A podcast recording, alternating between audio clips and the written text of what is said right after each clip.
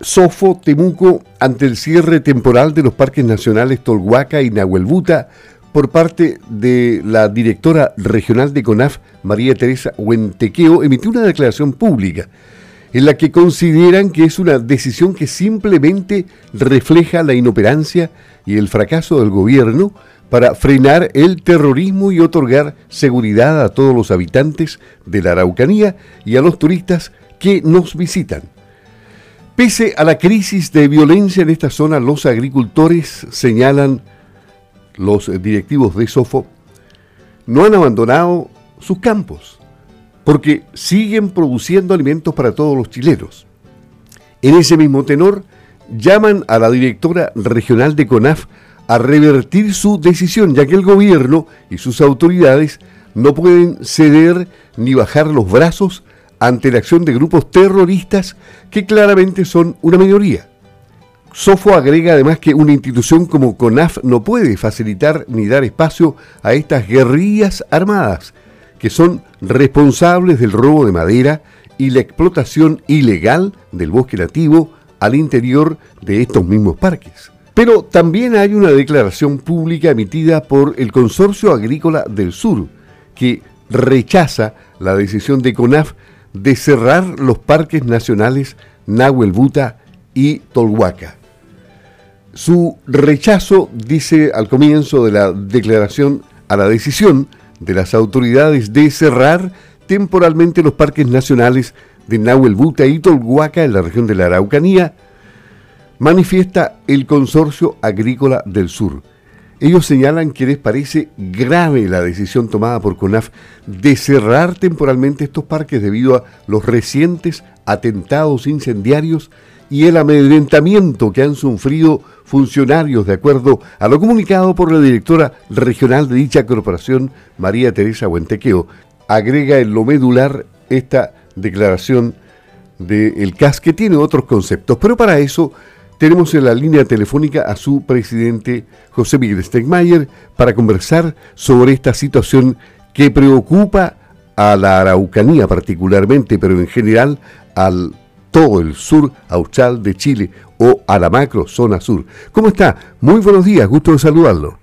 Buenos días, don Luis. Sí, muy preocupado con esto porque seguimos abandonando territorio. Estamos dejando ¿cierto? esto a disposición del terrorismo. Eh, nosotros, en primer lugar, estamos preocupados por la gente, la gente con afro, con la parque, efectivamente corren riesgo, pero hay que reforzar el cuidado, hay que estar con más presencia policial, militar, como estamos en estado de excepción, eh, y tratar de que esto no ocurra, ¿cierto?, cerrar los parques.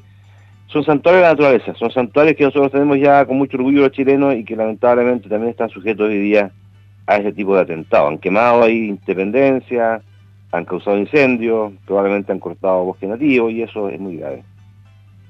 Esto ustedes dicen que es inédito. ¿Nunca había habido un grado de violencia como que se vive en este momento? No, estamos hoy día con una violencia efectivamente inédita. Hoy día los ataques son en todos sentidos, están atacando desde siempre ¿cierto? a las forestales, a los agricultores, también ya a zonas urbanas, el, por ejemplo en Arauco, el Quirico, está prácticamente abandonado, hay más de 70 casas ya quemadas el caso con Tulmo también, una zona urbana que fue atacada hace unos meses atrás.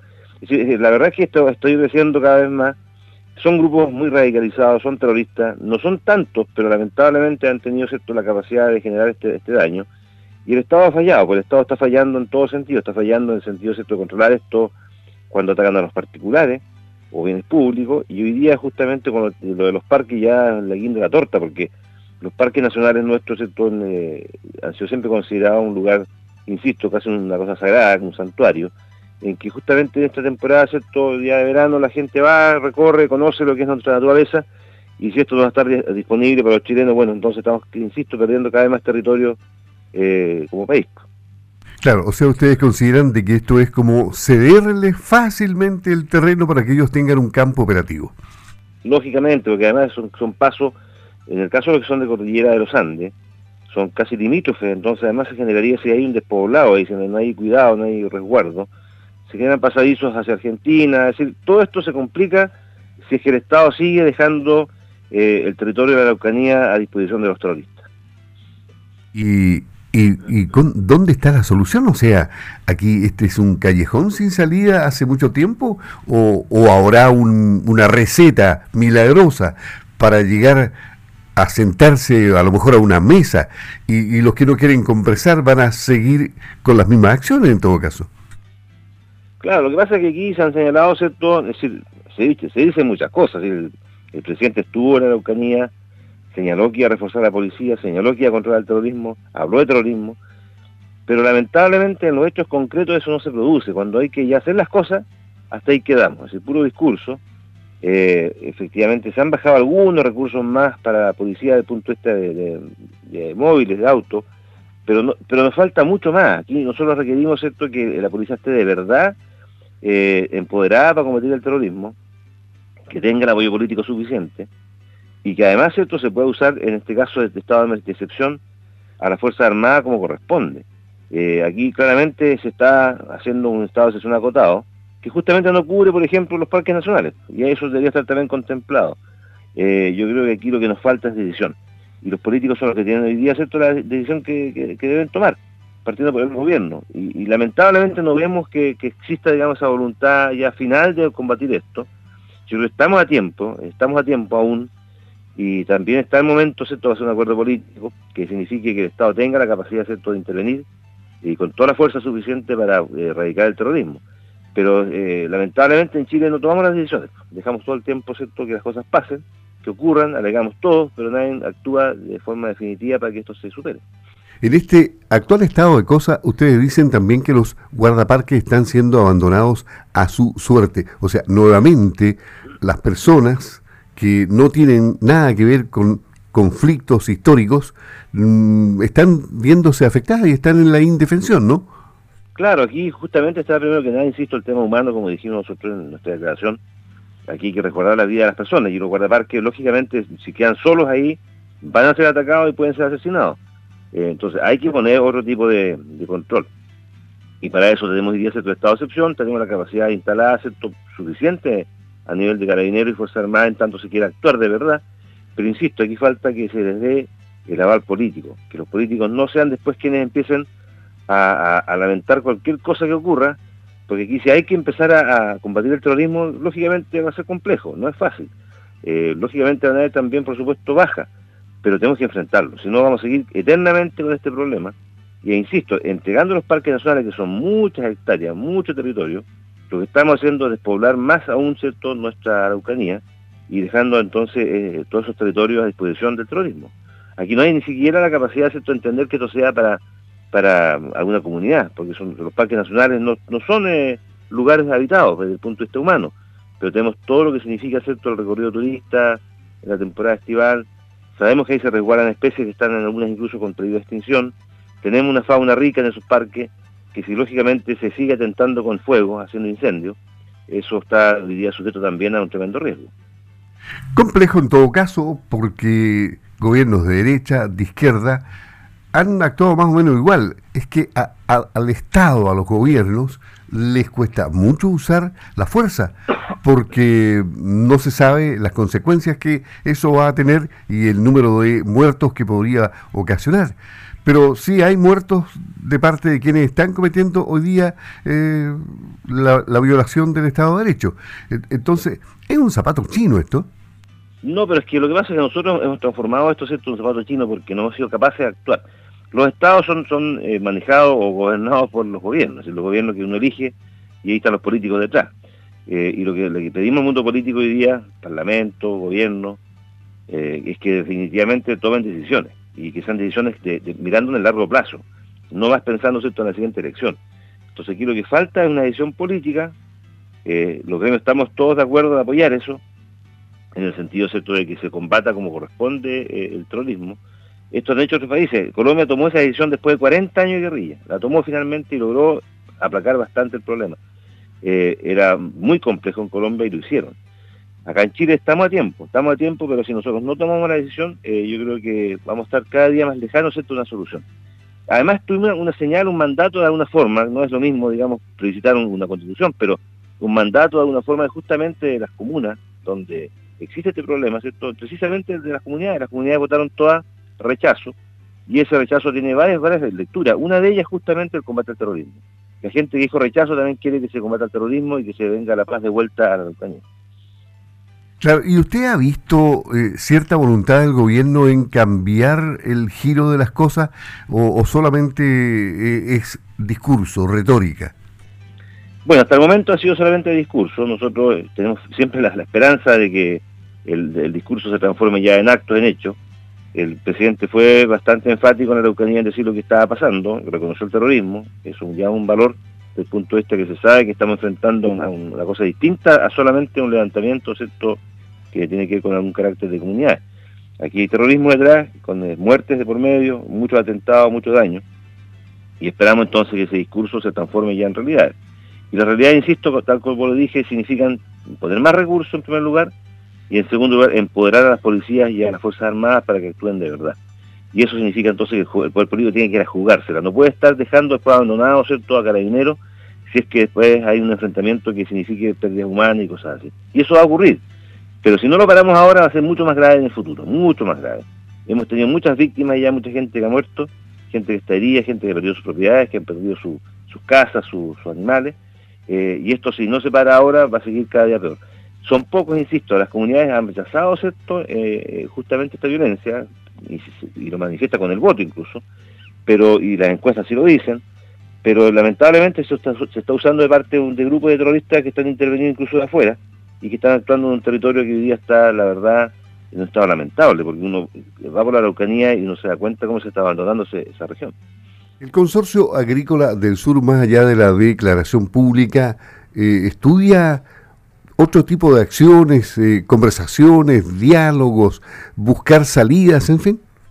Hemos estado siempre en ese y disponibles, ¿cierto?, para que seamos como contraparte de agricultores, eh, parte también de las mesas, porque lo estamos diciendo hace años ya la, la SOJO en particular, los agricultores de Victoria, la Sama, la gente de Arauco. En Arauco no hay lamentablemente, eh, hoy día estamos justamente armando hay una la posibilidad de que el gremio también participe en Arauco con los agricultores, en, las discusiones públicas, etcétera, y, toma decisiones. Pero son territorios que están hoy día eh, ya por muchos años tan tan tan dolidos, tan, eh, tan atacados, que en definitiva la gente está bajando los brazos. Entonces queremos de alguna manera que eso no ocurra.